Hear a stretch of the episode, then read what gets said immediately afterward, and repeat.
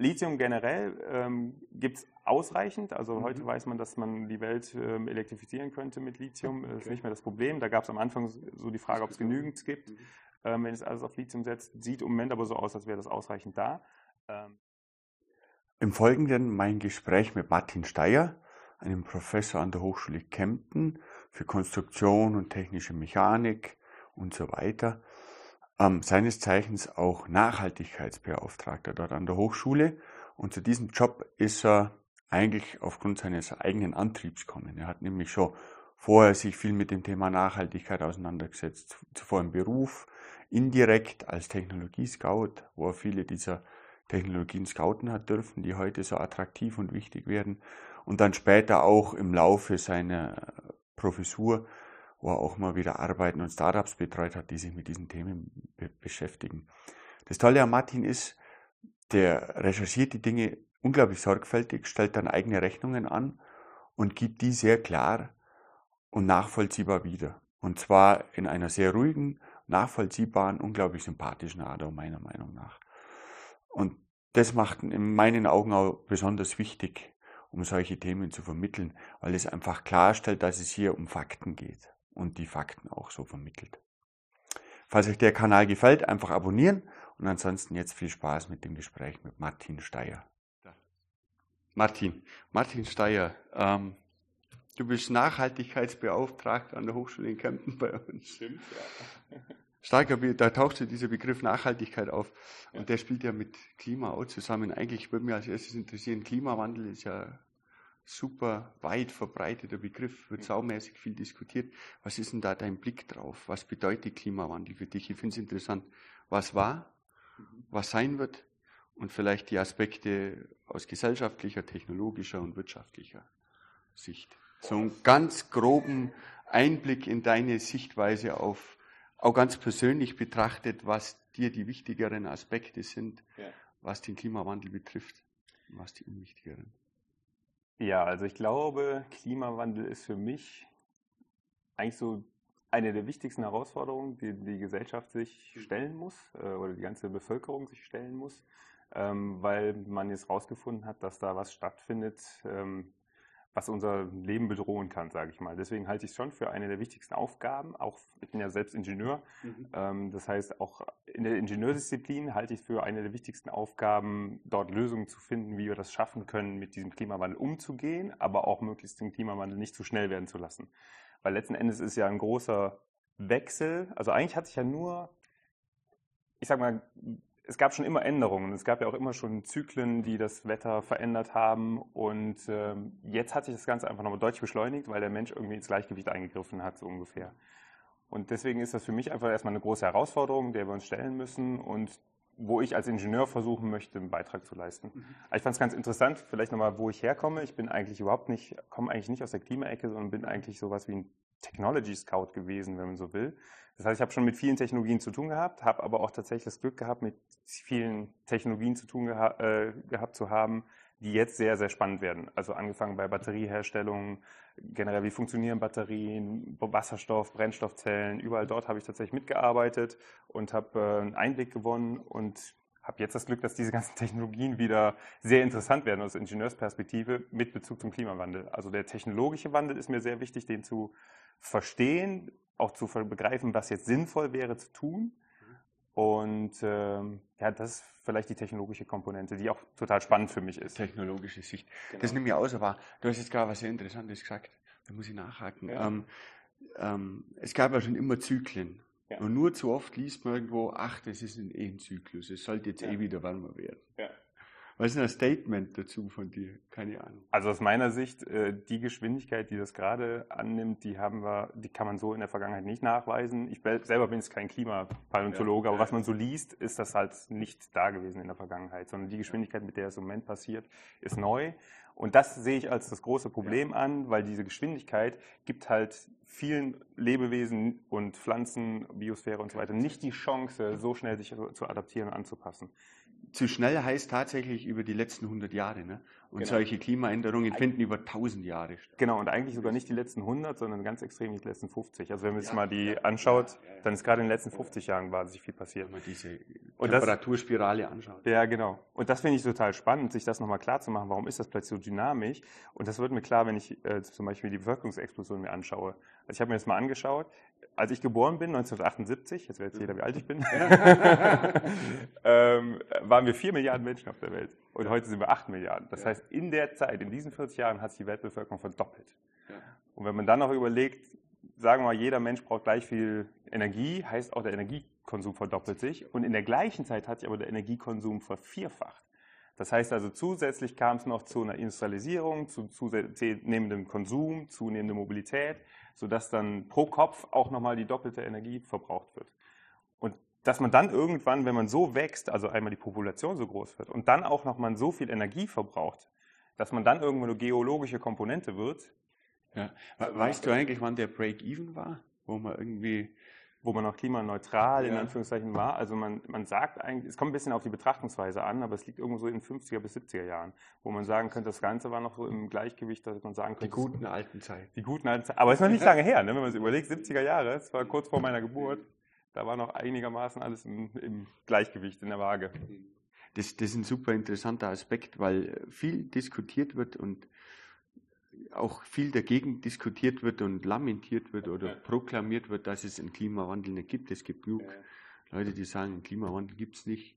Gibt es einfach nicht.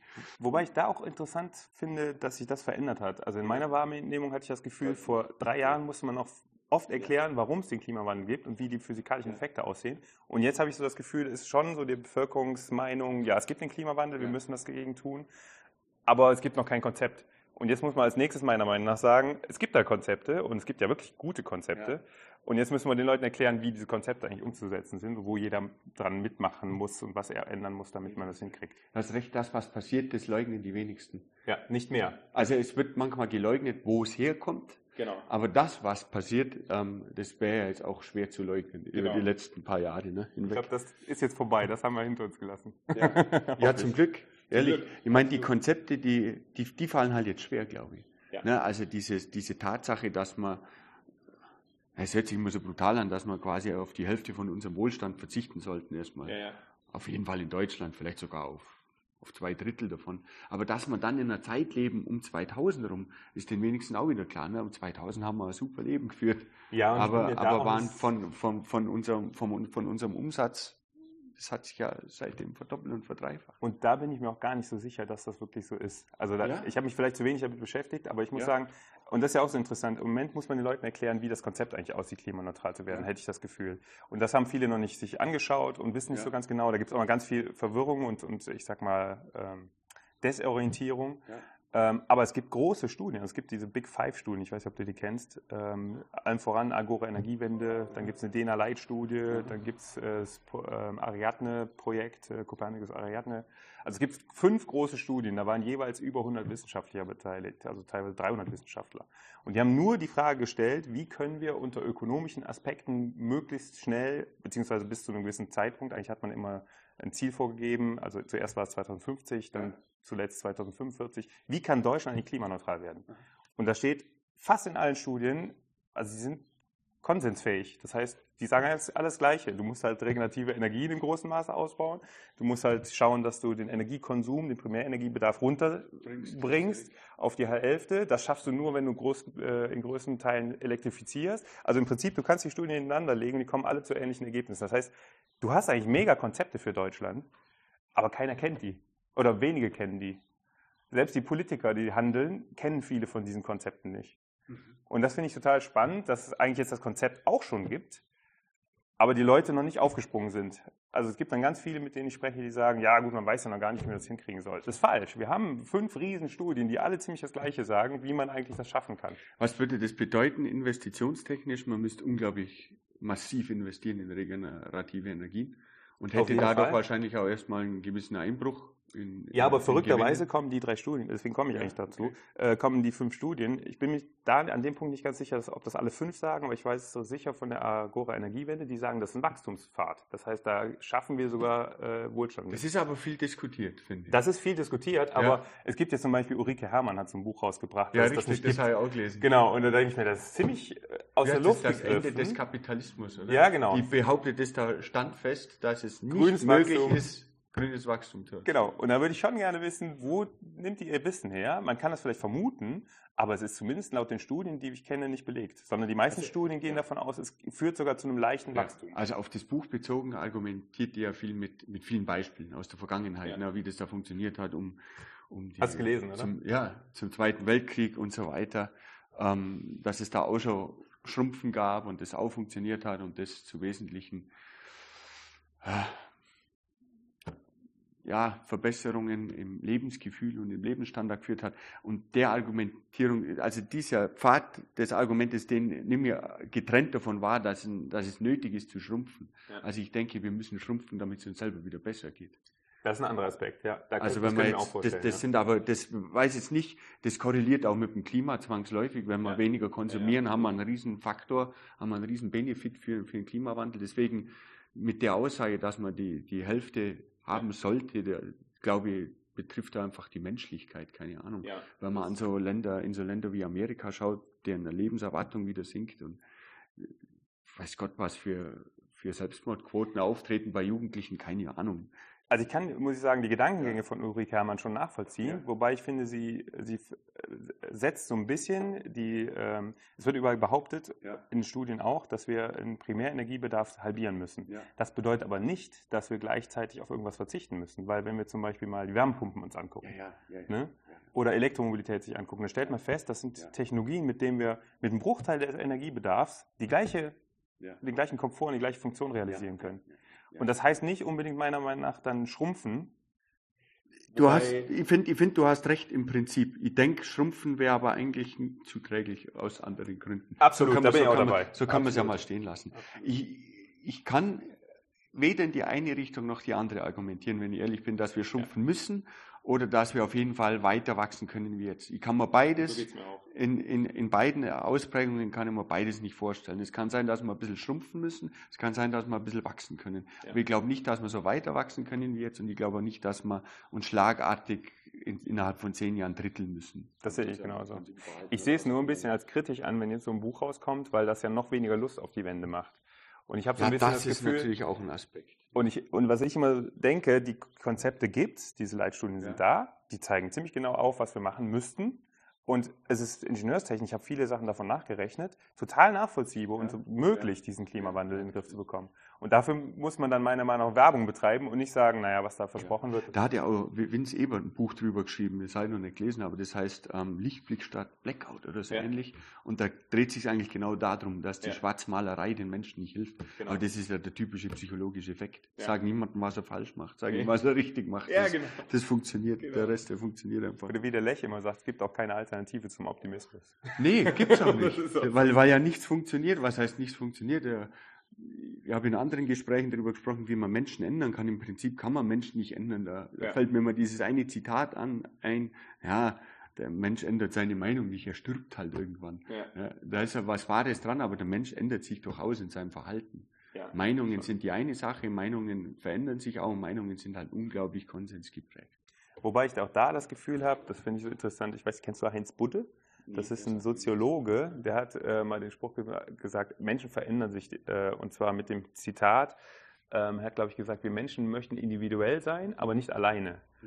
Wo ich daraus abgeleitet habe, es will sich jeder irgendwie so seine Individualität bewahren, aber wir möchten auch nicht so weit abdriften, dass wir alleine dastehen und keiner mehr uns zuhört oder wir ausgeschlossen werden von, der, äh, von der Gesellschaft. Und da habe ich immer das Gefühl, mit dem, auf, bezogen auf das Thema Klimawandel, wir müssen es schaffen, eine kritische Masse oder eine Mehrheit davon zu überzeugen, wie sie leben muss. Und dann wird sich der Rest schon anpassen. Was hältst du da in dem Zusammenhang von so Aktionen, äh, die die letzte Generation bringt? Boah, ganz Also schwierig. Ich ohne finde dass sehr jetzt da eine, eine, Also eine eigentlich- harte Meinung von dir haben will, aber Ja, ja. Also ich finde es total verständlich, wie die vorgehen. Ähm, es zeigt aber auch so ein bisschen, dass, äh, wie soll ich sagen, dass schon die Leute schon so verbittert sind, dass sie schon so wenig Zukunft sehen und wir eigentlich den, der Nachfolgegeneration schon fast zu viel eingetrichtert haben, ihr habt keine Zukunft mehr. Weil die machen ja, die nehmen ja die, die krassesten Maßnahmen, die sie möglich machen können, wo sie doch irgendwie mit vertreten können, um, um dann nur ganz kleine Forderungen zu machen. Das, das finde ich so ein bisschen auch das, eine Disbalance. Also sie machen relativ spektakuläre Maßnahmen, haben aber eine geringe Forderung. Die haben ja lange das 9-Euro-Ticket gefordert, wo ich sagen würde, da kann man viel mehr fordern, wenn man sowas, sowas macht, sage ich. Das habe ich das noch nie betrachtet, aber das stimmt, das Angebot und Nachfrage passt dann. Genau, also da würde ich mich stark machen für mehr Forderungen, sage ich mal. Äh, aber ich kann es total nachvollziehen, aus deren Perspektive heraus, äh, dass man so vorgeht. Ähm, ich finde aber genau, ich finde es eigentlich schlimm, dass man das so kriminalisiert in der Öffentlichkeit. Ja, das finde ich auch schlimm. Und auch, dass der deutsche Staat da so wahnsinnig hart und viele Politiker wahnsinnig hart gegen argumentiert. Finde ich auch nicht richtig. Es macht jemand was, um Gottes Willen, lass den doch was machen. Genau. Ich bin mir nur nicht sicher, ob diese Art der Protestform wirklich hilft. Wenn sie hilft, wenn sie zielführend ist, dann bin ich da, stehe ich da sogar dahinter. Ja. Weil ich muss nämlich sagen, sie, sie fordern ja was ein, was der Staat sich eigentlich selber vorgenommen hat und was er nicht einhält. Also ja, es gibt ja Klimagesetze, die nicht eingehalten werden von den Politikern. Und darauf deuten die ja eigentlich auch hin, sage ich ja, mal. So, so, und vor dem Hintergrund muss ich schon sagen, der Staat ist kein Doll besser. Und wenn er dann die andere Seite einfach kriminalisiert, dann sind da zwei Pole, die, die genau dieselbe machen Genau. Und der eine hat halt den längeren Hebel, an dem er ja, genau. ziehen kann. Ne? Das, das, das sehe ich ganz, ganz ähnlich sogar, muss ich ganz ehrlich sein. Ich finde das primär super gut, dass jemand aktiv wird. Da absolut. Ich, absolut. Zwar, und für, für, eine Sache, wo für mich völlig klar ist, aber das ist natürlich immer eine Meinung, aber für mich ist das völlig klar, da muss was passieren. Ich mag meinem ja, Sohn nicht ja. gegenüberstehen oder meinen Kindern gegenüberstehen und sagen, ah, mir war das scheißegal, ja, genau. ich hab da vor mich hin meinen fetten Benziner gefahren und mir alles, alles wurscht. So möchte genau. ich nicht dastehen, ja. weil das, was passiert, steht außer Frage. Ja. Und da möchte ich auf jeden Fall irgendwie irgendeinen Beitrag leisten und mich ja. zumindest persönlich richtig verhalten. Ich glaube, wenn jeder sich persönlich richtig verhält. Was ich an positiven Aspekt dran finde, an der Art der Aktion, weil du das sagst, es führt zu diesen Diskussionen, vielleicht auch, wie wir sie gerade jetzt führen. Und die passieren auch am Küchentisch. Plötzlich hat jeder einen Schneepflug daheim, mit dem er irgendjemand wegschieben will, der sich weg, weg genau. festgeklebt hat oder sowas. Was natürlich ja, riesen blöd und äh, unglaublich grausam wäre oder was auch immer. Ja. Aber es wird darüber gesprochen. Es ist in den Köpfen. Und wenn das daraus passiert, dann finde ich sogar die Art des Protestes ja. gut. Ja. Also wenn es wirklich dazu beiträgt, dass wir mehr ja. diskutieren und dass wir dann wieder einen Schritt schaffen. Aber ich sehe halt auch die Gefahr, ist natürlich dass wir, auch eine gewisse Reizschwelle jetzt erreicht. Finde ich, find ich durchaus. Ja, und ich sehe die Gefahr, dass wir uns zu sehr auseinander dividieren. Dieser, dieser negative Aspekt, der ist auch wirklich schlecht. Ja, genau. dass, es, dass es einfach ein bisschen Schwarzmalerei ist Schwarzmalerei und die Radikalisierung auf ja, beiden Seiten. Ja, und ja. wenn die halt zu groß nimmt, dann findet man vielleicht auch nicht mehr zusammen. Deswegen Radikalisierung bringt meistens keinen Konsens und keinen wirklichen Fortschritt. Und trotzdem, wenn es dazu führt, dass wir mehr diskutieren und dass dann äh, einfach Dinge ausgetauscht werden, Momentan dann bin ich erst dafür. Erstmal, erstmal finde ich es auch schwer richtig, wenn ich ganz ehrlich bin. Ja. Genau. Ähm, machen wir mal weiter. Begriff Nachhaltigkeit. Ich habe ja vorhin schon gesagt, ja, ähm, ich habe ja vorhin äh, total verbrannt. Wie ja. definierst du die Nachhaltigkeit? Es gibt ja da Säulenmodelle und weiß Gott was. Also ich finde es eigentlich ganz schön, wo es herkommt. Es kommt ja vom Karlowitz. Der hat ja, damals äh, nachhaltige Forstwirtschaft äh, erstmals ähm, ja, niedergeschrieben, dass man quasi so viel pflanzen muss, wie man den Wald entnimmt und so weiter. Und das ist, glaube ich, genau das. Und das kann man eigentlich auf, auf ganz viele Aspekte des Klimawandels auch wieder zurückführen. Also wir dürfen nur so viel CO2 emittieren, wie durch natürliche Prozesse wieder äh, aufgenommen wird. Ist ja auch im Prinzip sowas. Und deswegen finde ich den Begriff eigentlich ganz gut. Und er ist aber jetzt schon wieder leicht abgegriffen, wird halt inflationär verwendet, mhm. ähm, was leider mit Begriffen, die oft noch vogue sind, oft passiert, dass man dann irgendwann einen neuen Begriff braucht, weil der alte schon irgendwie negativ besetzt wird oder so. Mhm. Ich halte mich auch, muss ich sagen, mit diesen Begrifflichkeiten gar nicht so sehr auf, muss ich sagen. Okay. Ähm, was, was sind dann die Inhalte? Genau, also die Inhalte im Sinne von, wie werden wir klimaneutral oder? Wie werden wir klimaneutral? Was was umfasst Nachhaltigkeit, um den Begriff ein letztes Mal zu verwenden, alles? Ja. Ne? Was umfasst Nachhaltigkeit? Also meiner Meinung nach, dass wir halt. Schrägstrich Klimaneutralität, nenn es ja. wie es du willst. Bleiben wir vielleicht bei Klimaneutralität. Genau, dann wird es vielleicht ein bisschen konkreter. Konkreter, ja. Also insgesamt ist das Thema natürlich groß, weil es gibt auch viele Sachen im Klimawandel, die sich gegenseitig ausschließen, wo man dann ja. wieder Zielkonflikte hat und so weiter. Aber jetzt mal nur auf den Klimawandel betrachtet, würde ich sagen, ist Nachhaltigkeit, dass wir als Menschen äh, in das Klima einfach keinen Eingriff mehr nehmen. Also dass die Aktivitäten, die wir machen, nicht zu einem Klimawandel führen. Das wäre für mich dann in dem Bezug Nachhaltigkeit. Okay, wir sind Teil von dem Klima und wir werden zwangsläufig Einflüsse nehmen. Genauso wie die, jeder ja. Baum oder was auch ja. immer Teil von diesem Ökosystem ist. Keinen Einfluss nehmen bedeutet was genau? Weil also, wir haben es ja, wir haben es ja verändert und wir werden es, wenn wir nicht da wären, wäre es ein anderes Klima als wenn wir jetzt da sind. Vielleicht, wenn ja. wir nicht da wären, wäre vielleicht sogar ein Klima, das völlig unbewohnbar oder grausam wäre für Menschen. Also es ist ein, es ist ein Stück weit natürlich, ähm, wir werden immer einen gewissen Einfluss ja. aufs Klima haben, ja. glaube ich. Ähm, was aber schon so ist, ähm, dass wir zumindest diesen Klimawandel nicht mehr so stark, also die Beschleunigung rausnehmen. Ja. Im Moment haben wir starke Beschleunigung des Klimawandels, das müssen wir versuchen wieder zu reduzieren. Und da gibt es ja auch Modelle zu, wie man es schafft, tatsächlich klimaneutral in Anführungszeichen zu werden. Und die definieren es meistens so, dass wir halt so viel Emissionen machen dürfen, wie durch natürliche Prozesse wieder aufgenommen wird. Und CO2-Emissionen heißt dann auch immer CO2-Äquivalente, weil es ja noch andere Treibhausgase gibt als. Was wäre es neben dem CO2 noch? Also Oder Methan ist, ist, ein, ist ein Thema, Lachgas ist ein Thema. Wobei, wenn man jetzt mal Deutschland nur Geht es nur um Gase, in Anführungszeichen? Also was die Klimaerwärmung angeht, geht es hauptsächlich um Gase, ja. weil die halt dazu führen, dass der Treibhaus... Was den Klimawandel betrifft, geht es hauptsächlich um Klimaerwärmung oder um andere Aspekte? Ähm, ich würde sagen, das, der initiale Punkt ist schon immer die Klimaerwärmung, aber mhm. natürlich hat das dann ganz viele Folgeprozesse und auch wieder äh, Rekombinationsprozesse, also sprich, dass man irgendwie Kipppunkt erreicht, der dann wieder zu natürlichen Erwärmung führt. Also beispielsweise Auftauen der Permafrostböden. Ne? Und wie, wie, wie, sind so Sachen wie äh, Waldrodung, ja. ähm, Flächenverschluss durch Städte?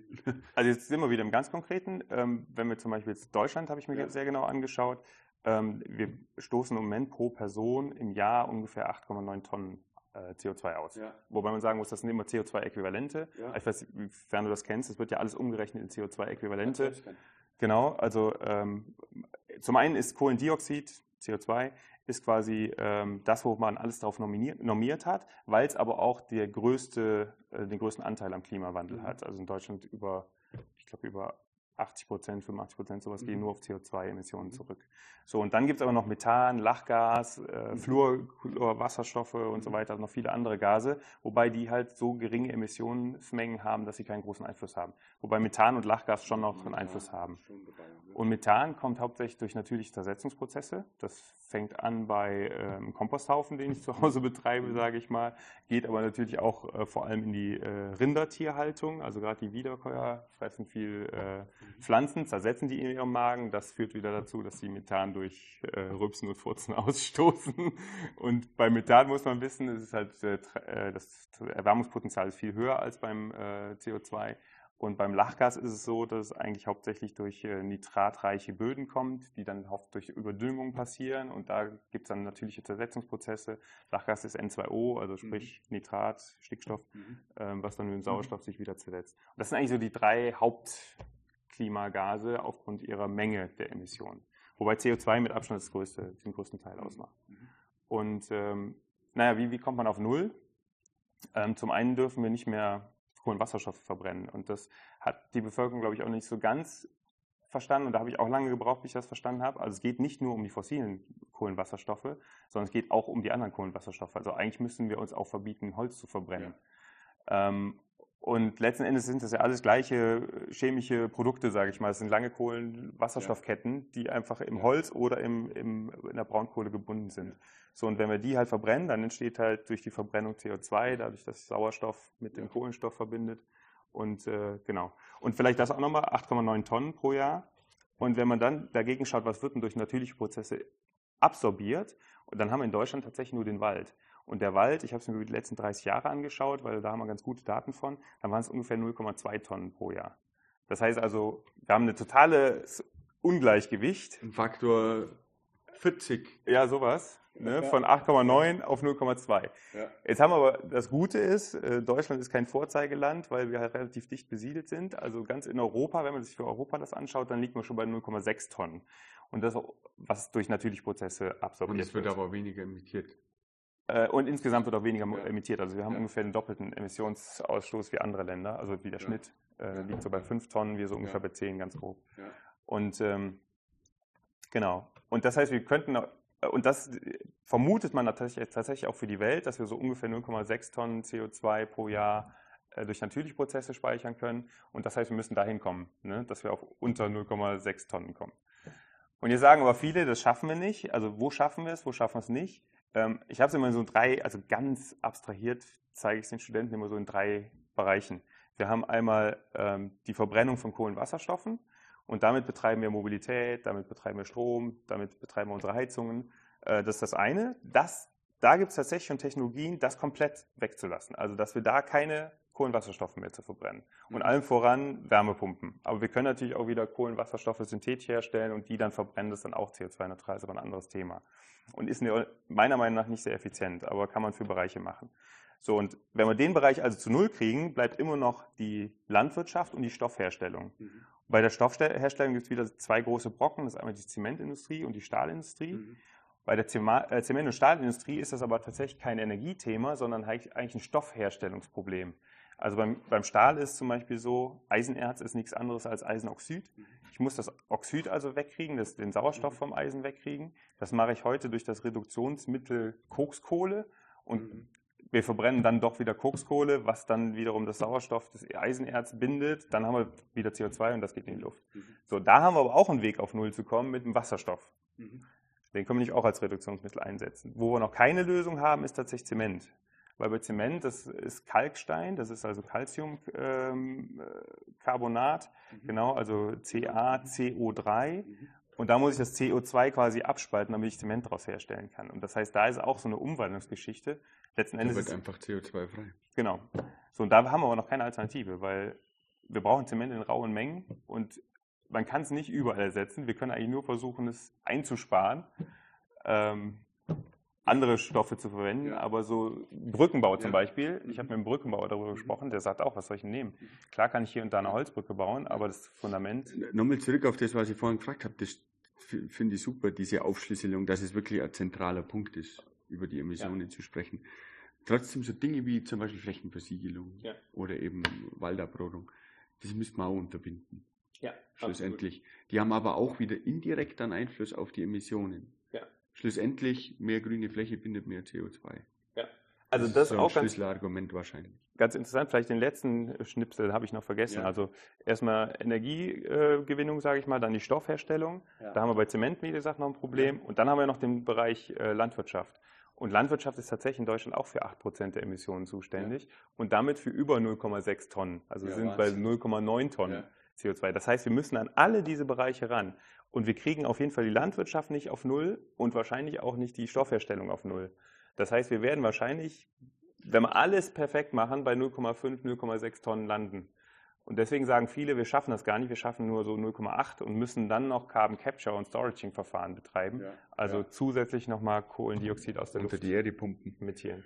Ja, ähm, finde ich interessant, du hast vorhin auch erwähnt, ähm, sowas wie E-Fuels. Ja. Warum ist das CO2-neutral genau? ähm, Man verbrennt ja dann doch wieder was. Ja, ne? genau. Das war jetzt auch gerade so ein Schlüsselargument. Nichts mehr verbrennen, bitteschön. Also ich muss auch sagen, generell halte ich wenig von, also nee, das ist auch wieder falsch. Ähm, ich sage, ganz viele Routen machen keinen Sinn, die mit Kohlenwasserstoff oder auch mit Wasserstoff, also mit, mit äh, Energieträgern, die synthetisch hergestellt ja. werden, zu betreiben. Ganz viele Routen machen keinen Sinn. Zum Beispiel im Mobilitätssektor da auf Wasserstoffmobilität zu setzen, das kann vielleicht eine Nische sein für ganz schwere Transporte über wirklich weite Strecken, ja. Schiffverkehr, Flugverkehr. Ja. Da werden wir wahrscheinlich nicht so schnell eine Lösung finden, das anders zu machen. Aber wo wir es vermeiden können, wo wir quasi direkt Strom verwenden können, ist das in allen Prozessen, die ich mir angeschaut habe, immer die effizienteste Lösung. Und das hat den Vorteil, dass wir einfach weniger Strom brauchen. Und wenn wir weniger Strom brauchen, weil wenn man sich anschaut, synthetische Treibstoffe werden immer ausgehend von Strom und von irgendeinem Kohlenwasserstoffprodukt mhm. generiert. Das heißt, ich brauche immer Strom. Und man kommt halt meistens zu dem Punkt, dass wenn ich das jetzt direkt mit Strom machen kann, dass ich halt einfach viel weniger Strom brauche. Aber die Idee ist quasi das, ich nehme das CO2 tatsächlich aus der Luft, pack Strom dazu und erzeuge dadurch meinen Kraftstoff. Und deswegen ist es neutral, weil die, weil ich bei der Erzeugung nicht verbrenne, sondern genau den umgekehrten Prozess anwarf. Ja, genau. Nämlich was bin, binde aus der Umwelt. Wobei das auch der Punkt ist, das wird ja im Moment fast nirgendwo gemacht, dass ich wirklich CO2 aus der Luft rausziehe. In den meisten Fällen wird ja CO2 aus irgendwelchen anderen äh, Kohlenwasserstoffen gezogen. Biomasse ja, ja, oder im schlimmsten ja, Fall wieder aus den fossilen Energien. Das, das ist ja dann wieder, wiederum schlecht. Was heißt Biomasse? Da geht es vielleicht, kommt immer darauf an, was für eine Biomasse genau. es ist, aber die sollte ja eigentlich da sein, um den CO2 das CO2 gebunden zu halten, das eh schon gebunden war. Ne? Eigentlich genau. geht man wieder einen Schritt zurück. Und da hätte ich gesagt, wenn ich jetzt zum Beispiel Methan aus Gülle abscheide, da würde ich sagen, okay, ja. das ist für mich grün. Ne? Ja. Das ist vorher irgendwie gewachsen in den ja. Rindern, dann umgewandelt worden und dann kommt es halt wieder aus der Gülle raus. Da würde ich sagen, okay, das entsteht eh, das geht entweder in die Luft oder ich fange es halt auf. Okay. Aber jetzt wirklich zu sagen, ich mache eine Route, wo ich CO2 aus irgendeinem Kohlenwasserstoff nehme Mhm. und verschweige eigentlich, dass das aus der Luft eigentlich erst dann Sinn macht, wenn ich einen Überschuss von regenerativer Energie habe, die wir aber noch lange nicht haben, Mhm. dann ist das irgendwie zu kurz gesprungen. Ich finde zum Beispiel interessant, dass man jetzt schon über CCS-Technologien spricht, obwohl es viel genau, Cap- Carbon Capture und Storaging, das heißt, man nimmt Mhm. CO2 aus der Luft und presst das dann in den Ja. Boden, so die Ja. Idee, oder wandelt das um in Kohlenwasserstoff. Ja. Aber eigentlich ist es im Moment wahrscheinlich viel, viel günstiger, Totholz zu nehmen und das einfach im Boden zu verbuddeln. Und da denkt auch keiner drüber nach. Und das wäre ja auch eine Senke. Absolut. Ne? Dann, Also kann, jetzt dann, kann neuer Wald, dann kann neuer Wald wachsen, Genau. genau an der Stelle. Und man hat viel, viel CO2 gebunden in der Erde. Und vor allen Dingen, sonst wird es ja einfach verrotten. Ja. Und so nehmen wir es, packen es in den Boden und stattdessen verbrennen wir das Das ist teilweise. ja auch der Hintergrund dieser Wiederbemoorung, dass die ganzen Moore wieder angelegt werden sollen, Genau. damit mehr, mehr Kohlenstoffe gebunden werden können einfach, weil diese viel mehr binden. Vielleicht wäre das tatsächlich eine Idee, dass man Holz erntet, was sonst verrotten würde, Totholz, und das einfach in die Moore schmeißt. Vielleicht. Naja, ähm, ja, was sind denn so Schlüsseltechnologien für dich? Wir haben jetzt schon ein paar angerissen, ne? aber Batterien gehören wohl wahrscheinlich dazu. Ja, sicherlich. Und wie stehst du da zu den ganzen schlimmen, seltenen Erden? Die werden ja so auf und ab ge Ja. diskutiert und niedergemacht. Also ich habe da mal Meinung dazu, aber mich interessiert deine. Also seltene Erden kennen ja die wenigsten, welche Ja. das wirklich sind. Es gibt 17 seltene Erden, ähm, aber die sind im Batteriebereich ja gar nicht drin. Das wird ja immer behauptet, aber ist oft nicht so. Mhm. Also Lithium, Kobalt und so weiter gehört nicht zu den seltenen Erden. Stimmt. Und dann sind andere äh, Elemente, sowas wie Dysprosium, Neodym oder so, also in Magneten findet man es. Richtig. Ist, das- schon- ist schon mal eine falsche Wortwahl, ne? Genau. Seltene Erden heißt ja nur, weil sie als Spurenelement in, in Erden weil vorgekommen sie halt sind. selten sind. Ja, wobei sie sind gar nicht selten. Also verrückterweise, Ja? es gibt schon seltene Erden, die es häufiger gibt als Blei und, und Kupfer. Oh ja. Nicht alle, aber es Okay. gibt einige seltene Erden, die Okay. nicht selten sind. Mhm. Aber sie sind halt meistens immer nur in Spurenelementen enthalten und deswegen ähm, schwerer zu, zu ernten, sage ich mal, Ja. und deswegen auch Ja. relativ teuer. Ähm, aber sprich, Batterie hat nichts mit seltenen Erden zu tun. Ja. Das sind schon mal Zwei, Zwei Sachen. Dinge. bei Elektromobilität könnte man sagen, na gut, der Motor teilweise schon, wobei es die, auch Die Motoren Magnete quasi. die Magnete, wobei es auch Motorentechnik gibt, zum Beispiel ähm, BMW verwendet keinen äh, Permanentmagnetenmotor und ähm, sieht da sogar Vorteile drin, weil die Effizienz dann über verschiedene ähm, Drehzahlbereiche noch äh, sinnvoller gestaltet werden kann. Und die haben keine seltenen Erden im Elektromotor. Also vielleicht in Ja. irgendwelchen Ja, ja. Schaltungen und so, aber nicht mehr Großfläche im, im Magnet drin. Also insofern ähm, finde ich, das ist zum Beispiel so ein Mythos, wo ich mir immer denke, ähm, wo kommt sowas eigentlich her? Und da habe ich schon immer das Gefühl, es, wird, es gibt doch große Kampagnen, die versuchen, so ein bisschen Unsi Verunsicherung. Da Äh, gehen wir es doch mal durch. Also seltene Erden sind eigentlich gar nicht drin. Aber es muss, muss trotzdem Lithium geerntet werden in Lithium den armen, in den armen, ist schlimmen ja. Minen zum Beispiel in Afrika oder was auch immer. Das ist ja auch mal so ein Schlüsselargument. Was, was sagst du da dazu? Also es gibt eigentlich drei kritische Rohstoffe, die man ein Ja. bisschen be Ja. beleuchten muss. Einmal Lithium, genau. Das ist Kobalt sicherlich und das ist, ähm, ähm, das ist äh, teilweise ist der Kohlenstoff. Tatsächlich Ja. muss der Kohlenstoff ähm, äh, gewonnen werden und der wird teilweise in Minen gewonnen, die dann wieder zur Luftverschmutzung führen. Ja. Also da muss man sich auf, äh, sicherlich aufpassen. Ähm, Lithium generell ähm, gibt es ausreichend. Also Mhm. heute weiß man, dass man die Welt ähm, elektrifizieren könnte mit Lithium. Das ist nicht mehr das Problem. Da gab es am Anfang so die Frage, ob es genügend gibt, ähm, wenn es alles auf Lithium setzt. Sieht im Moment aber so aus, als wäre das ausreichend da. Ähm, zudem hat man da auch schon wieder einen äh, Schritt gemacht Richtung Natriumbatterien. Also es gibt jetzt äh, der größte Batteriehersteller, Kattel war das. genau, Kattel, Mhm. der quasi gesagt hat, wir bringen die Natriumbatterie und die hat auch ein paar Vorteile und die ist auch viel günstiger. So, das heißt, wir müssen nicht alles mit Lithium äh, erreichen, sondern nur einen Teil.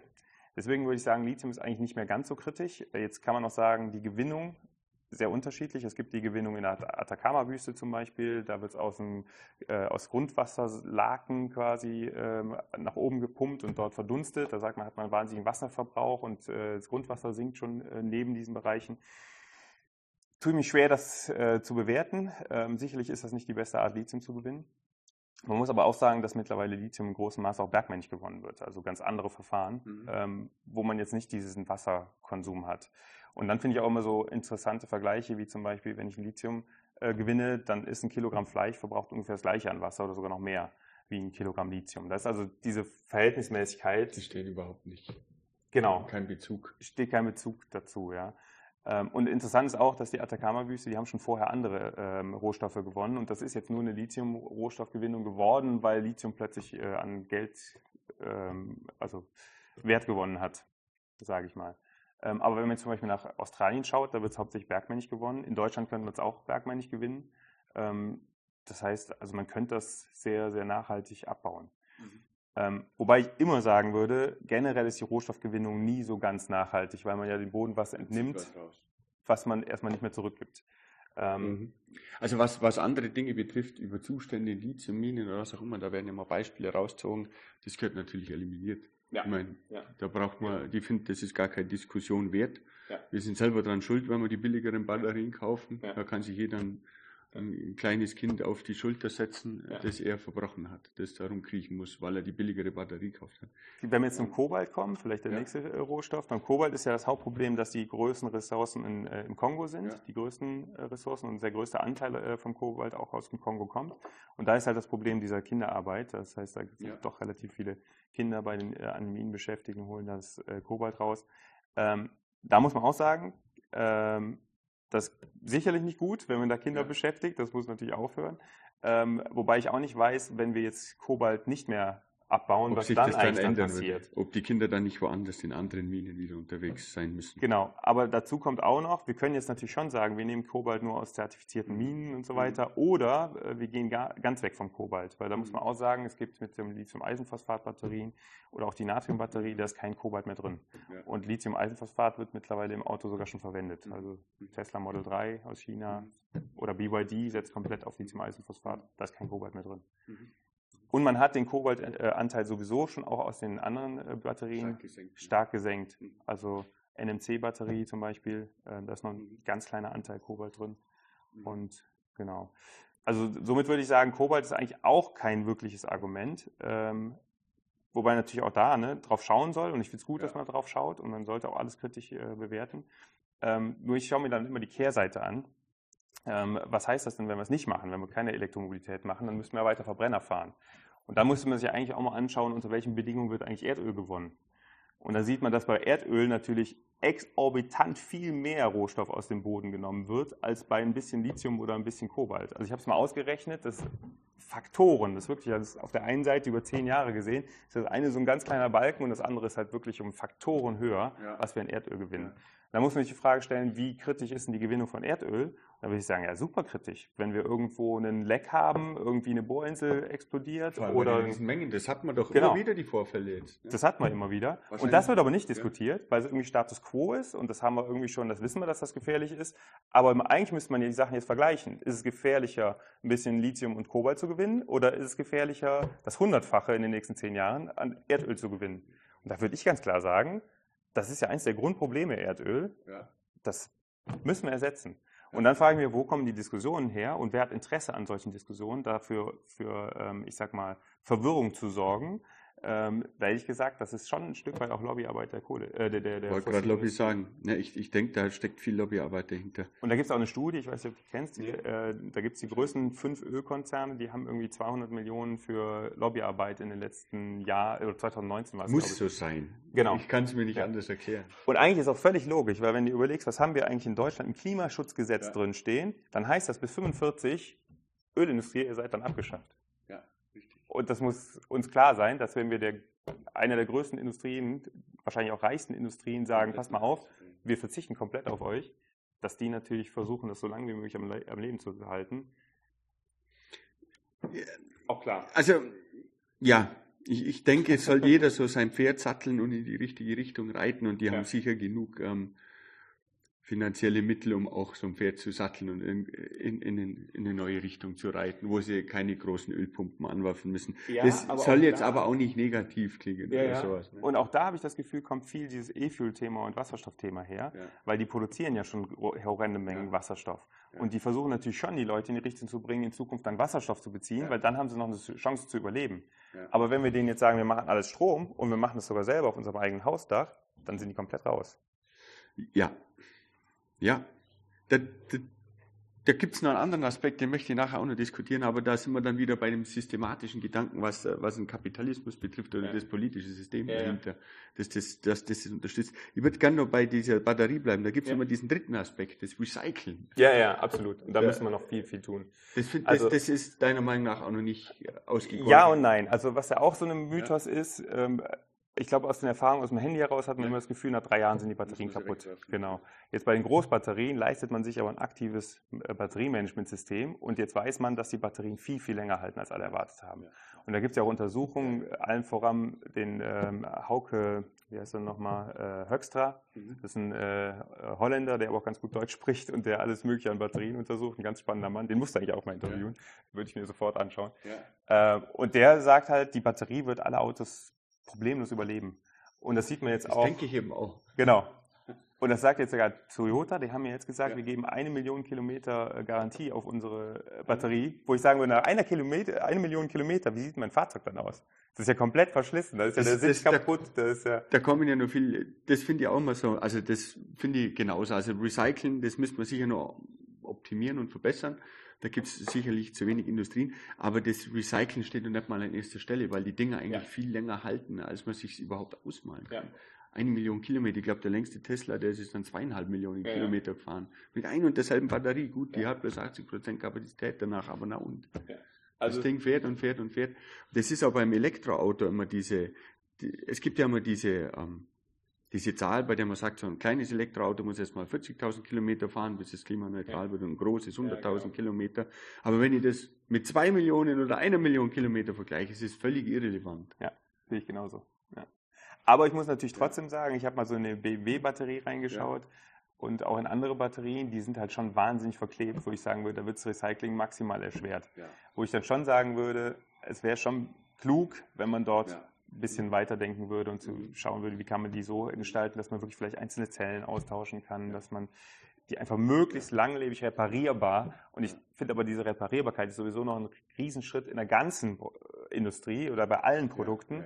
Wir müssen wieder zurückkommen zu reparierbaren Produkten. Ja wo man Teile austauschen kann. Völlig richtig, das ist wieder der andere Aspekt der Nachhaltigkeit. Alles, was nicht produziert wird, reduziert auch wieder den ja. CO2-Ausstoß, ja. blöd gesagt, und macht den Menschen wieder glücklicher. Ja, genau. Und dann kommen wir zum Kreislaufgedanken weil zurück. Ne? Weil, ja, genau. Da sind wir auch wieder bei dem Kreislaufgedanken. Das, ja, das habe ich ja vorhin schon beschrieben, das ist für mich so ein gewisser Kernaspekt von dem Begriff Nachhaltigkeit. Nachhaltigkeit bedeutet in Kreislaufen denken, Kreisläufen denken. Dann landet es auch bei so Dingen wie Kreislaufwirtschaft und so weiter. Ähm, ist ein saumäßig interessanter Aspekt. Ja.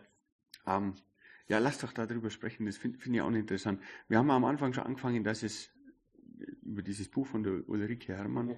dass es diese, diesen grünen Kapitalismus nicht gibt. Ja. Ähm, ich habe ich hab mich da schon positioniert. Ich finde es richtig und ich finde es nicht richtig. Äh. Die, eine extreme Seite ist genauso falsch wie die andere.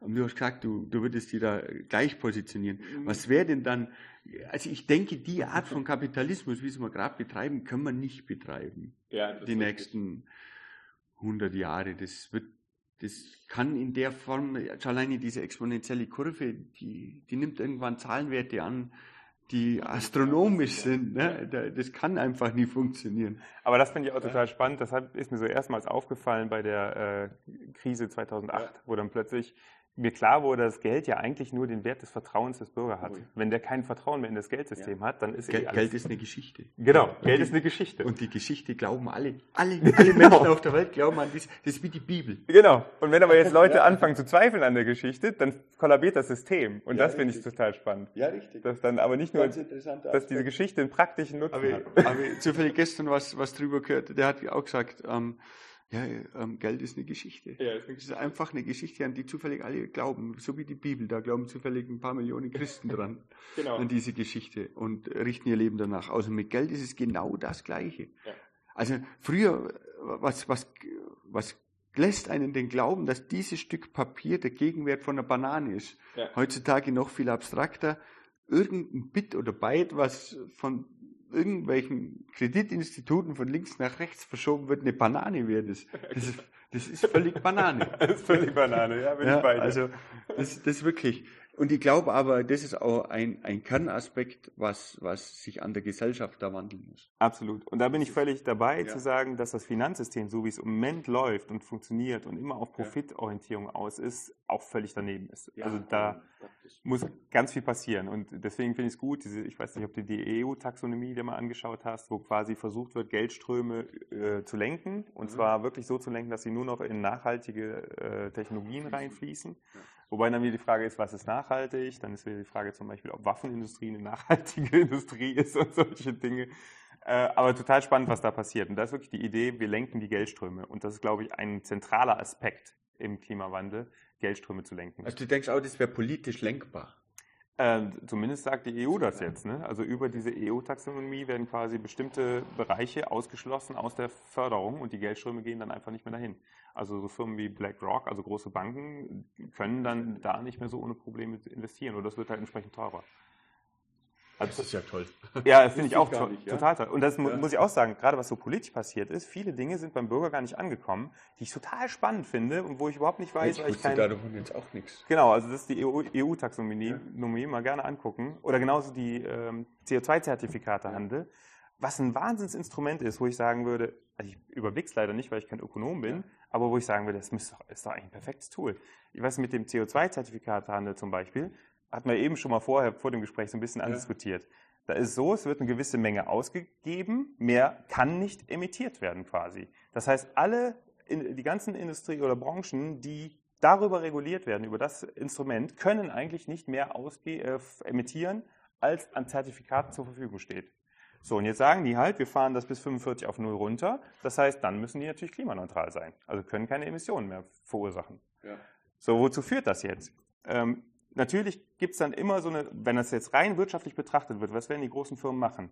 Die werden natürlich gucken, ist es günstiger, jetzt unsere CO2-Emissionen zu reduzieren oder günstiger, die, äh, die Zertifikate zuzukaufen. Das heißt, wahrscheinlich werden die als erstes sich umstellen, die es sehr günstig reduzieren können. Also ist das ein ganz interessanter ökonomischer Hebel, wie die Firmen eigentlich, die davon betroffen sind, CO2-neutral werden. Und dann dann, dann verschiebt man auch mal die, die Gewichte in den, in den Industrien. Die, die sich leichter umstellen können, früher umstellen können, werden später einen gewissen Vorteil haben. Genau. Und da damit aber auch wieder den Marktdruck aufrechterhalten, um die Großen oder die anderen oder die, die sich schwerer tun, dazu zu bringen, dass sie sich auch noch Ganz nach genau. unten bewegen. Und was ich aber auch total spannend finde, bedeutet aber auch, wenn wir jetzt nichts tun, weil wir irgendwie sagen, oh, ist bequemer gerade noch so, dann wird es nach hinten raus natürlich wahnwitzig teuer und dann muss es dann ganz schnell gehen, weil dieses System ja eigentlich die Treibhausgasneutralität erzwingt. Und dann, dann kann es zum Kollaps kommen. Genau, und das sehe ich noch nicht, dass das Bewusstsein angekommen ist. Weil wenn ich mit Firmen rede oder so, die sagen dann, naja, ob ich jetzt ein Elektroauto oder ein Dieselauto fahre oder so, dann muss auch klar sein, dass der Dieselpreis über die, an dieses System ja gekoppelt wird. Ich weiß, das ist jetzt wieder CO2-Preis, ja, wird ja, ab 2027 ja. oder 2026 in das Zertifikate-Handelssystem eingebunden. Das heißt, wenn der dann hoch ist, dann wird schlagartig der, äh, der Dieselpreis wahnsinnig teuer. Und da reden wir schon von 50 Cent oder 1,50 Euro 50 oder so, was die dann plötzlich draufschlägt. Und wo ich mir denke, okay, das haben die Leute aber noch nicht präsent, auch wenn sie jetzt eine Gasheizung kaufen, das ist genau das gleiche Thema, dann wird ja plötzlich der Gaspreis wahnsinnig teuer darüber über die nächsten Jahr, Jahre. Das heißt, wenn ich mir jetzt eine Gasheizung zum Beispiel zulege, muss mir klar sein, bis 2045 muss ich dann Zertifikate kaufen, die dann unendlich teuer sind, weil dann muss ich bei Null sein. Also ja. spätestens 45 muss ich den Wandel machen, weil es nicht mehr anders geht. Super, super Instrument. Super ich bin, Instrument, bin, ja. bin super gespannt, zu was das führt bei den Menschen, wenn ich ehrlich bin. Genau. Die Reaktionen sind jetzt schon da, dass man mit diesem Heizungsgerede, was Besseres fällt mir gerade nicht ein, was zurzeit gerade passiert. Aber das betrachten die Leute auch meistens nicht. Ne? Die gucken sich dann zum Beispiel Sachen an, wie so viel kostet im Moment der Gaspreis und das kostet mich der Strompreis. Die Wärmepumpe wäre so viel teurer, die Gasheizung ist halt vergleichsweise günstig. Jetzt rechne ich das mal auf zehn Jahre. Aber betrachten muss man ja auch, auf zehn Jahre wird auf jeden Fall der CO2-Preis steigen auf jeden Fall, weil wir einfach weniger CO2 haben. Und wenn das sehr viele Leute machen, umso stärker. Das heißt, je mehr Leute darauf wetten, dass, äh, dass eine Gasheizung günstiger wird, desto teurer wird das System. Und auf der anderen Seite wird man Strom natürlich versuchen, weil äh, mehr und mehr. Wieder blöde, ist eigentlich wieder blöde Wette, oder? Das sind doch die Menschen nicht in der Lage. Das ist der Punkt. Das, eigentlich ist eine Wette, die aber viele Leute einfach noch nicht verstanden haben. Weil die Wette ist ja, wie steigt der CO2-Preis? Ja, aber, aber, aber wann, wann, wann kommt der Kipppunkt? Das ist ja eigentlich die Wette, die genau. man eingeht. Wann kommt der Kipppunkt? Und bin ich davor, möglichst kurz davor genau im richtigen Moment abgesprungen und habe die Genau. Kuh, die auf der einen Seite komplett ausgemolken, um sie dann auf der anderen Seite weitermelken zu können. Aber das ist ja das Verrückte. Eigentlich weiß man, dass der Kipppunkt, wenn zumindest die Gesetze so beibehalten werden, dass der Kipppunkt vor 45 sein Ja, muss. richtig. Und wenn ich jetzt eine Heizung betreibe oder einbaue, dann läuft die 22 Jahre bis äh, zum Jahre 2045. Ja, Normalerweise plane ich Ja, eine Heizung für 30 Jahre. ja, ja, ja, das stimmt. Und das Verrückte ist ja auch, 2035 wollen wir schon äh, 100% regenerativen Anteil im Stromnetz haben. Das heißt, dann läuft die Wärmepumpe eigentlich zu null. Ja. Das betrifft auch Holzheizungen und alles, ne? die kann sich dann auch kein Mensch mehr leisten. Also Holz ist im Moment noch nicht eingebunden in das System, aber wenn man es wissenschaftlich Wenn man es zu Ende denkt, kommt 2040 die Einbindung irgendwann, weil, weil das Genauso. sind die letzten Reste, die dann, ich meine, das, das sind ja dann wirklich die letzten Reste. Ja, ja. Gut, kann man jetzt drüber streiten, aber Aber ich glaube auch, irgendwann kommt die Erkenntnis, wir dürfen Holz nicht verbrennen, sondern wir müssen es eigentlich verbuddeln oder langfristig in Produkte verbauen. warum ich gerade so schnauft, die Entscheidungen auf Grundlage derer das getroffen wird, das was du gesagt hast, das sind oft noch nicht mal Preise, sondern das sind dann noch einfach Gewohnheitsdinge. Gewohnheitsdinge und ich habe auch das Gefühl, im Also was Allgäu, völlig Banales, also völlig, völlig Unbegründetes, weil preislich, also wenn man jetzt unsere, also deswegen spreche ich davon, in unserer Umgebung da werden sich die meisten eine Wärmepumpe leisten können oder eine Holzheizung. Ja. Und die sind auf ähnlichen Preisniveaus. ja, ja, Also man, kann- man kann man jetzt drehen und wenden, wie man will. Es gibt die und jene, diese und jene Wärmepumpen und weiß Gott was für Ausprägungen davon. Aber man begibt sich jetzt nicht auf, auf Gefilde, wo, wo man auf ganz anderen Preisniveaus arbeitet. Wobei Holzheizung finde ich auch noch total spannend, das weiß ja auch keiner. Im Allgäu vor allem habe ich immer das Gefühl, die sehen den Wald und denken, wir haben ja das ist Wald. neutral. Und wir haben auch Holz ohne Ende. Wenn man tatsächlich, ich habe es mir für das Oberallgäu ausgerechnet, wenn man Ja. alle Heizungen im Oberallgäu mit Holz betreiben würde, dann bräuchte man ungefähr die Hälfte der Fläche des Oberallgäus nur für die Heizung unserer Pro Jahr? pro Jahr. Pro Jahr? Also es wächst so viel nach, dass wir 76.000 Hektar waren es, glaube ich, also es Ja. ist ungefähr die Hälfte des Oberallgäus an Wald haben müssten, damit die Menge an Holz nachwächst, die wir dann verheizen könnten. Das heißt, das ist ein Absolut. Gut, was, was wir bei weitem nicht haben. Wir haben weder die Waldgröße noch, dann dürfen wir auch kein Holzprodukt mehr produzieren. Ne? Das wäre ja dann nur für Ja, unsere nee, nee, Heizung. nee, nee, das wäre nur für die Heizungen. Und viele denken im Allgäu jetzt, und das ist, sehe ich im Moment in vielen Kommunen tatsächlich, die bauen Ja. jetzt ein Holzkraftwerk, Ja. um Fernwärmenetze aufzubauen. Wenn das alle machen, Geht's nicht mehr. geht's nicht auf. Also wir müssen dann ganz viel Holz importieren. Und das kann ja auch nicht Ja, Ziel Im Allgäu betrachte ich gerade auch so einen, so einen Holztrend, alles macht Holz. Aber das ist Das vielleicht. ist Gewohnheit. Das da weiß man halt, das funktioniert. Das ist vielleicht auch wieder ein Trend, der mal wieder in eine andere Richtung schwappt. Ich meine, Ja. das sind, sind wie die Hosen. ja. Ja, ja. mal weiteren Schlag haben, mal engeren. Ahnung. Ich weiß es nicht genau. Ja. Ähm, Wäre interessant, ähm, wie, man, wie man zu so einem Konsens in der Bevölkerung kommt, meiner Meinung nach. Ne? Und da habe ich schon das Gefühl, die Konzepte liegen alle auf dem Tisch. Diese großen Leitstudien, die sagen einem, was man machen müsste. Aber es kommt nicht so weit, dass die Bevölkerung sich damit beschäftigt, weil es doch ein zu großes Thema ist. Es gibt zu viele Es Facetten. ist halt nicht einfach, es ist kompliziert. Das ist auch mal so eine Sache, die, also die Konzepte sind zum Teil verblüffend einfach. Das darf Ja. man mal, die sind Ja. sehr weit abstrahiert und auch zugänglich, Ja. wie man sie verstehen kann, greifen aber total komplex ein. Ja. in ihre. Umwelt. Ne? Und oft, wenn ich dazu ausgefragt werde, muss ich irgend, aber einem gewissen Punkt sagen, naja, das ist auch nicht einfach, das ist kompliziert. Das, ist- Weil es das, einfach viel ist. ja, es sind unglaublich viele Stränge, die ineinander greifen. Die, das menschliche Leben ist auch unglaublich kompliziert worden. Ja. Es gibt immer die Ausnahme zur Ausnahme. Es gibt immer jemanden, der mehr betroffen ist, immer jemanden, der Ja. weniger betroffen ist. Es wird niemals für alle fair sein. Da, da, aber da sind wir jetzt schon dabei, das auszuleben. Ne? Ja. Wir genießen hier unseren, unseren klimatischen Luxus jetzt schon in vollen Zügen, wo woanders die Menschen am Rad drehen. Ja. Wassermangel haben. Über Wasser spricht man viel zu wenig, findet sich. Ja. Das wäre auch noch so ein Aspekt gewesen, auf den ich gerne eingegangen wäre. Bei diesem ganzen Gerede über CO2-Emissionen vergisst man oftmals das Wasser. Der Wassermangel wird ja massiv sein. ja. Und das sehen wir ja auch schon in Deutschland ganz massiv. gerade, das kriegt jeder gerade live mit. Und ich finde es immer so extrem, also ich finde, hier sieht man es ja noch nicht so sehr, aber wenn, zum Beispiel mein Onkel, der wohnt im Bergischen Ja. Land, da gibt es halt wirklich hektarweise sind die Fichtenwälder kaputt. Ne? Du guckst da hin und denkst dir, krass, komplett toter Wald. Und äh, da habe ich auch mit meinem Cousin gesprochen, der, der fand es schon gar nicht mehr so, so wahnsinnig, weil das ist jetzt über drei Jahre, meint er, passiert, danach sind die tot. Das, also es war jetzt drei, Jahr, drei Dürre äh, Sommer hintereinander, weg. zu trocken. Und dann wirklich, die haben halt auch sehr viel Fichtenbestand, ne? alle haben auf Fichte gesetzt. zack, weg.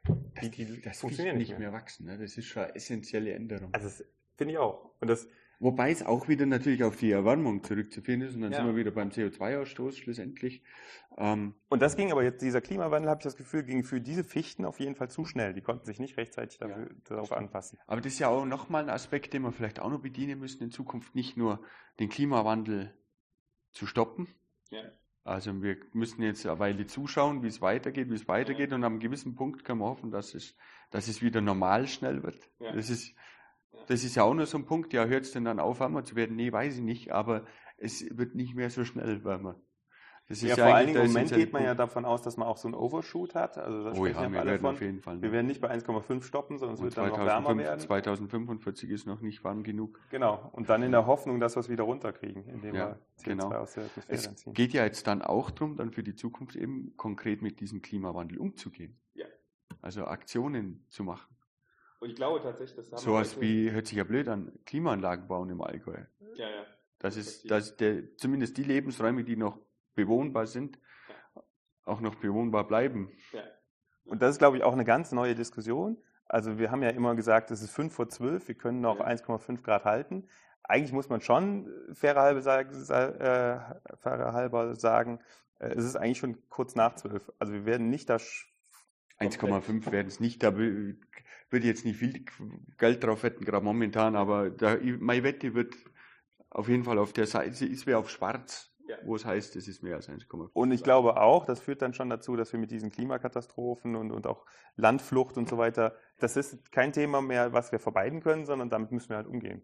Ne, die wird passieren. Die wird passieren. Also es, es, gibt gar keine ja. Möglichkeiten. Die Satellitenaufnahmen gibt es, wo man sieht, wie die Wüste wandert ja. und sich vergrößert. Und wenn man sich das dann wieder zu äh, in den Kopf ruft, dann denkt man so, gut, dass die Klimakleber gibt, die, die, die so radikal ja. das auch sagen. Eigentlich wäre es notwendig, jetzt radikal zu agieren und zu reagieren für jeden Einzelnen. Aber da, bist, genau. da sind wir wieder bei dem Konsens, mit dem ich da vorhin angefangen habe. Wie kann man den Konsens schaffen in der Bevölkerung, dass dass der Fokus hier verschoben wird. Aber es geht immer viel zu schnell und es ist ja auch in den politischen Parteien von den, ja. von den extremeren Richtungen wird es ja auch zu Genüge ausgenutzt, dass sich äh, dieses Gefühl, was weggenommen zu bekommen, ist einfach scheinbar unglaublich ausgeprägt, aber es ist nicht im Menschen veranlagt. Ja, also es ja. gab Kommunen und Zeiten, da war das nicht veranlagt bei uns. Das kommt scheinbar aus dieser kapitalistischen Prägung. Scheiß Wort, ich will da nicht so viel drüber reden, aber ja. es geht halt immer ums Geld, ja. wo, wo, wo, wo Geld nur eine Geschichte ist. Ne? Und das ist halt auch noch so verankert. Ich meine, jede Firma hat zur Hauptaufgabe, möglichst viel Geld zu verdienen. Das ist irgendwie so. Ja. Und da müssen wir schon ein Stück von wegkommen. Ja. Absolut. Wie stellst du dir das vor in Zukunft? Wie das laufen wird? Ja, wie die, wie, wie die Gesellschaft aussehen könnte. Also ich glaube tatsächlich, ähm, im Moment setzen ja noch relativ viele äh, politische Kräfte auf freie Entscheidungen und wollen wenig Verbote und so Dinge mhm. und denken auch, dass man so die Gesellschaft nicht mitbekommt. Ich glaube, also letzten Endes, was muss man politisch machen? Man muss eigentlich versuchen, ein möglichst, ähm, ich sag mal, ein möglichst radikalen Konsens zu schaffen. Einen radikalen Konsens. genau. Okay. Also radikal wird es allein deswegen, weil wir alle Branchen transformieren müssen. Ja. Es gibt eigentlich keine Transformation. So. Genau, und eigentlich möglichst schnell. So, und das wird, glaube ich, schaffen wir nicht, indem wir viel auf Freiwilligkeit setzen. Ähm, weil Freiwilligkeit hatten wir eigentlich. Wir das müssen heißt, also harte Gesetze, die mit Strafen drohen. Ich glaube tatsächlich ja. Oder halt das wirtschaftlich noch stärker treiben, dass wir halt wirklich Wirtschaftseffekte reinbringen, die einfach dafür sorgen, dass halt äh, klimaschädliche... Wirtschaftlich bestrafen. Das ist, genau. das, ist ja, das ist ja heutzutage genauso schlimm wie... Genau. Äh, ne. Und eigentlich ist das System ja schon mit dem CO2-Preis und CO2-Zertifikatehandel, äh, das ist ja schon so ein bisschen in die Richtung gemacht. Das muss man vielleicht noch stärken oder schärfen. Ähm, aber deswegen glaube ich nicht so, wir machen es komplett freiwillig und wie es ergibt, so ergibt sich, sondern wir sind ja schon ganz hart am, am Reglementieren. Wie, wie, wie ordnest du da, es wird ja immer viel, viel Argumentationen zielen ja auch mal darauf ab, das, das sind ja die anderen oder das ist ja die Industrie oder mhm. die Chinesen machen es ja auch nicht. Halte ich für Nonsens und unnötig, ja. Also zum einen, wenn es ein anderer nicht macht, heißt das ja, das ist dieses Gemeinnutzenproblem, ne? Also wenn ich eine Toilette für alle öffne, dann äh, denkt er, der Nächste schmeißt eh was dahin, dann kann ich auch was dahin schmeißen, so ungefähr. Ja. Und so ist es da auch so ein bisschen. Also letzten Endes führt das zunächst die Diskussion. Ähm, wir sind für einen großen Teil der Treibhausgasemissionen verantwortlich in Deutschland. Wir haben den doppelten ja. CO2-Ausstoß pro Person wie die Welt im Schnitt. Ja. Insofern sind wir natürlich auch mitverantwortlich. Wobei China, ich meine, die setzen ja voll auf erneuerbare Energien. Und das ist das Nächste. Also wir tun immer so, als wären wir die Weltmeister bei grünen Technologien. Sind wir gar nicht. Nee, die Chinesen haben uns bei den regenerativen also schon weit besser. überholt. Die müssen halt, die, die argumentieren halt jetzt gerade, sie müssen noch, um ihr Wachstum aufrechtzuerhalten, noch so viel Kohlekraftwerke bauen. Ja, ja. Aber das mit dem Wachstum, das na, das kriegt alles, das kriegt ja alles dann äh, wieder Rückwirkungen dadurch, ja. dass äh, Menschen flüchten müssen, dass sich Industrien ändern, dass auch andere Bereiche, wo vielleicht gerade viel hin exportiert wird, äh, der Welt, andere Bereiche der Welt weniger konsumieren können ja. werden, viel mehr Geld zum Beispiel für Wasser ausgeben werden müssen als für Fernseher oder was auch immer. Ähm, von daher ist eine Argumentationsweise, aber den Chinesen an sich ist sehr, sehr bewusst, die haben das größte Interesse daran, klimaneutral zu werden, weil sie ganz genau wissen, das ist vielleicht wieder der Vorteil von der Führung, wie es da herrscht, ähm, dass es so nicht funktioniert. Und ich wollte nämlich gerade sagen, also es wird hier oft so behauptet, die Chinesen tun gar nichts, aber die tun auch sehr, sehr viel. Also ja, die bauen riesen PV-Landschaften ja. auf, riesen Batterien, die Windkraft, auch äh, E-Mobilität treiben die viel stärker als Deutschland. Also insofern, äh, wir tun immer so, als würden die Chinesen nichts tun, deswegen müssen wir nichts tun. Die tun was. Also müssen wir ich weiß auch nicht, warum die mal als Paradebeispiel da ranzogen werden. Ja. Aber das, das, das ist ja eine häufige Diskussion. Ja, warum müssen wir das machen oder bla bla bla. Ähm, Grundsätzlich finde ich immer die Diskussionen da besonders interessant an den Stellen, wo es völlig klar ist, dass denjenigen überhaupt nicht betreffen wird.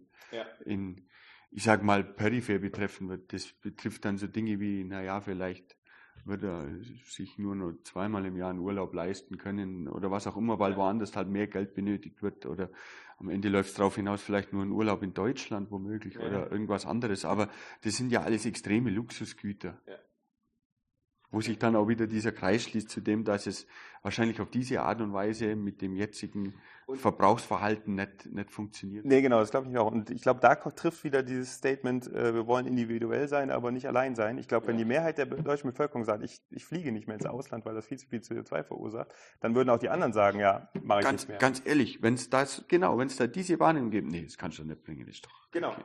Ja, wenn, wenn das tatsächlich so, so einen richtig gesellschaftlichen, eine gesellschaftliche Abwertung bekommt. Und da sehe ich gerade diesen Wandel dahin, dass ja. also die Leute schon irgendwie, ich habe zum Beispiel neulich mit einem gesprochen, ja. äh, der meinte, naja, er fliegt jetzt nach Australien, und du merkst, hast ihm direkt angemerkt, er hat eigentlich schlechtes Gewissen, weil er weiß, viel CO2. Mir geht das mittlerweile auch so, bin ich ganz ehrlich. Wenn ich, wenn ich, bin, ja, wo ich hier angefangen habe, vor fünf Jahren, bin ich noch viel öfter zu Abschlussvorträgen von Abschlussarbeiten hingefahren. Ja ähm, als ich es jetzt nach Corona tue. Und zwar genau mit dem, also ein Teil der Überlegungen, gibt es auch zeitliche Überlegungen immer dabei, man hat auch einen zeitlichen Vorteil, ganz klar. Aber ein Teil ist auch immer, ich muss das Auto nicht dahin bewegen. Ja. Ich muss jetzt nicht alleine in mein Auto reinsitzen ja. und, und 150 Kilometer auf die Autobahn brennen, ja, genau. damit ich was äh, eine Stunde lang anschauen kann. Schade ist es natürlich, manchmal hat man in der Stunde danach vielleicht noch mehr gesehen in der Firma oder was auch immer, aber man kann es ja trotzdem sehr gezielt dann doch, doch noch ja. machen. Aber nicht in der Häufigkeit. Und das ist eigentlich das Positive, was ich sehe, dass da schon mehr und mehr in Konsistenz, äh, ich sag mal, eine Meinung in der Bevölkerung sich durchsetzt. Ich denke auch, es, es kommt halt wieder auf diesen Generationenwechsel drauf an. Ne? Wir sind, so, wir sind so eine Übergangsgeneration, habe ich das Gefühl. Ja irgendwie habe ich das Gefühl, ich kann meinen Vater irgendwo verstehen, manchmal. Ja. Manchmal habe ich das Gefühl, überhaupt nicht. und, und ich, ich, ich fühle mir auch, ich, ich, kann auch zum Beispiel, wenn wir jetzt dieses Beispiel als Generation nehmen, ich fühle mir auch in der Lage, das gut zu verstehen, mhm. aber ich, die, die, extremen Ausprägungen, die jetzt da drinnen stecken, denen will ich eigentlich nicht nacheifern. Ich mhm. weiß es aber nicht. Das Aber ich habe schon das Gefühl, es ist nicht nur, dass der Wandel über die Generationen stattfindet, sondern ich habe schon auch das Gefühl, auch in unserer äh, oh ja. Alter, sage ich mal, nee, dass das ganz viel passiert recht. ist. Oder auch bei mir selber, wenn ich jetzt überlege, was, was du als 20-Jähriger gedacht hast, genau. also was ganz anderes. Genau. Und damals bin ich auch nicht mit Scham geflogen. Heute, wenn ich ins Flugzeug setze, denke ich schon, so muss das jetzt sein. Ja, nie, vor also, allem für was? Genau. Allein schon beim Autofahren denke ich mir oft so, boah, jetzt ja. fährst du immer noch mit dem Verbrenner teilweise rum. Äh, fühle mich nicht gut bei. Das ist aber das nächste. Ja, bei, bei meinem Verbrenner, da muss ich jetzt ganz ehrlich sein, da läuft mir ein anderer Gedanke durch den Kopf, denke mal, okay, es ist ein altes, gebrauchtes Auto. Ja. Wenn ich das noch eine Weile fahre, ist es sicher gewissermaßen nachhaltiger, als mir jetzt sofort was Neues zu kaufen, was dann ja. womöglich weniger lang hält. Aber das Argument funktioniert nicht gut mit dem Elektroauto, weil es ja. Elektroauto halt eben so scheiß lange fahren würde. Ja, genau. Dass es selbst mein, mein Wegwerfaspekt in der Nachhaltigkeit von meinem alten Verbrenner ähm, nicht aufheben wird. Ja. Aber es, der werde die nicht mehr lange im Kopf aufrechterhalten können. Nee, und das ist bei mir gerade ganz genauso. Vor allem, ich habe jetzt PV-Anlage zu Hause, habe eigentlich zu viel Strom, den könntest du natürlich super nutzen, um. Das ist natürlich auch wieder eine, eine, Luxusposition, die man da einnimmt. Aber da bin ich guter Dinge, weil das sagen, das ist eine Argumentation, dass das sich jetzt gerade weniger Menschen leisten können. Das stimmt, das ist absolut richtig. Aber die regenerativen Energien, gerade wenn man so viel Geld reinbuttert, werden auch viel, viel günstiger noch werden. Ja. Solaranlagen, das finde ich, die ersten Schritte sind getan. Es gibt ja. Balkonkraftwerke, wo sich jeder leisten kann, was ein riesen Benefit ist. Ja, absolut. Ja. Man, man muss sich das, also das ist natürlich das schönste Argument momentan ist zu sagen, ja, du zahlst für deinen Strom untertags kein Geld. Ja, genau. das, deswegen machen es alle. Aber, aber schon allein dieser Energieaspekt und diese, ähm, diese Einfachkeit in der Umsetzung und diese lang, langfristige Nachhaltigkeit, die Dinger laufen ewig. Da waren ja auch anfangs die Diskussionen, wie lange funktionieren Solarplatten. Es funktionieren die Dinger noch, die man ganz am Anfang auf die Dächer geschraubt hat. Sicher nicht mehr so effizient, aber egal. Und da finde ich aber total interessant, wie sich das doch gesteigert hat. Also ich weiß zum Beispiel, mein, mein Nachbar ja. hat noch eine Anlage von, ja. ich glaube, vor 15 Jahren und kriegt jetzt mit neuen Platten die doppelte Energie äh, da drauf auf die gleiche Fläche. Ja. Und ich denke, okay, da hat sich schon wahnsinnig nicht viel getan, so gar nicht so bewusst mitgenommen, dass ja, es so das viel stimmt, das stimmt. nach oben gegangen ist. Und dann kommt aber da auch zum Beispiel sicher auch wieder dann sowas mit dem Spiel wie alte Solaranlagen von jemandem abzunehmen und es wird ein Markt entstehen. Momentan gibt es da keinen Gebrauchtwarenmarkt in Anführungszeichen, weil, weil sie völlig vergriffen sind. Aber trotzdem im Preis nur so stabil und niedrig. Das, da, da, hätte ich vermutet, das muss ins Utopische steigen. Vor drei Jahren hätte ich gedacht, das kann sich kein Mensch mehr leisten. In, in Wobei es ja tatsächlich so ist, äh, die Angebote von Solateuren steigen gerade, aber die Zukaufteile, also ja, die ja, Solarzellen, sind ja. Die, die sind nicht wesentlich teurer. Also du zahlst ja teilweise nur 100 Euro für ein Modul. Ja, die sind nicht wesentlich teurer. Aber es fällt dann, da fehlt es dann wieder an Arbeitskräfte, aber das ist wieder ein ganz anderes Thema. Da könnte man wieder ein Fass aufreißen. Ja, das stimmt. Ähm, vielleicht so zum Abschluss wenn jetzt an eine junge, nachwachsende Generation denkst, mhm. was würdest du denen raten, um dann ein glückliches Leben führen zu können, in der Zukunft, auf die sie dazusteuern? Was würde ich denen raten? Also sich auf jeden Fall mit den Dingen und den Zusammenhängen beschäftigen, um, ähm, ich sag mal, auch die richtigen Sachen zu tun. Ähm, ich glaube, es gehört schon ein gewisses Wissen dazu, damit man auch die richtigen Dinge vorantreibt. Ähm, und, und dann wird es aber auch so sein, dass noch ganz viel passieren wird. Also zum Beispiel die ganzen Anpassungsstrategien, wo noch ganz viel passieren muss. Äh, letzten Endes muss ich sagen, ich, ich empfehle immer tatsächlich, dass die, ähm, dass sie sehr offen durchs Leben gehen und diese ganzen Transformationen mit antreiben. ja. Und das ist nämlich, glaube ich, auch das, alle Studien gehen ja davon aus, es ist eine Riesentransformation in allen Bereichen zu machen. Und das bedeutet auf der einen Seite eine riesen Hürde, weil man verdammt viel Zeit und, und, Geld reinstecken muss. Und auf der anderen Seite weiß man aber auch, wenn man das geschafft hat, hat man natürlich einen riesen Benefit. Und dann wird auch der Strom wieder günstiger, weil wenn die Anlagen einmal stehen und sich über die Jahre abschreiben, es gibt nichts mhm. günstigeres als Wind- und PV-Strom, mhm. dann wird der Strom wieder günstig sein. Und wenn man dann vielleicht sogar noch flexibilisiert den, äh, den Strommarkt, dass man wirklich nur dann Strom in großen Mengen braucht, wenn er auch da ist, dann wird er nochmal günstiger. Das heißt, da gibt es einen wahnsinnigen Effizienzgewinn dann auch. Und das wird ja dann auch nochmal den Klimawandel beschränken. Also den Schritt muss man so oder so machen. Das heißt, da würde ich immer empfehlen, möglichst schnell zu, äh, den zu machen und auch privat möglichst schnell zu machen und sich auch an dieser Transformation zu beteiligen. Weil ich glaube, da gibt es keinen, keinen Weg drumherum. Wir müssen transformieren, äh, weil sonst werden die Auswirkungen halt doch sehr fatal. Und das nächste ist aber auch, die werden nicht drumherum kommen, die Nachfolgegeneration, auch mit solchen Klimakatastrophen auch umzugehen. Das heißt, da muss auch noch ganz viel passieren, äh, dass man diese Resilienz schafft, diese, ähm, ja, die mit. Neue Resilienzen ausbildet. Genau. Also ich glaube tatsächlich, es ist eigentlich, wenn man es realistisch betrachtet, ist man schon nach zwölf, man wird nicht ohne Schaden davonkommen, aber man wird mit diesen Schäden auch umgehen können. Und das zu erlernen, das ist ein wichtiger Punkt. Und trotzdem versuche ich immer zu sagen, wir brauchen den Optimismus, weil der Pessimismus uns eigentlich einschränkt und wir dann oft erstarren und nichts mehr vorantreiben.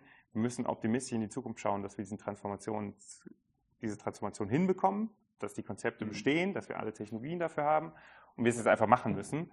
Und alles, was jetzt an Schäden dazukommt, müssen wir halt versuchen, irgendwie zu managen. Eine Alternative haben wir eh nicht. Also wir können ja nicht sagen, wir tun jetzt nichts und dann geht die Bevölkerung halt unter und können hier nicht mehr leben. Das stimmt, widerstrebt, glaube ich, allem. Das will keiner so haben. So ausmachen. Super. Ich glaube, das sind schöne Abschlussworte. Optimistisch bleiben. Auf jeden Fall. Das, das, ist die richtige Aussicht. Vielen, vielen Dank, Martin. Ja, sehr schwer gerne. beeindruckt von deinem Wissen. Ja. Bin ganz ehrlich. Dankeschön.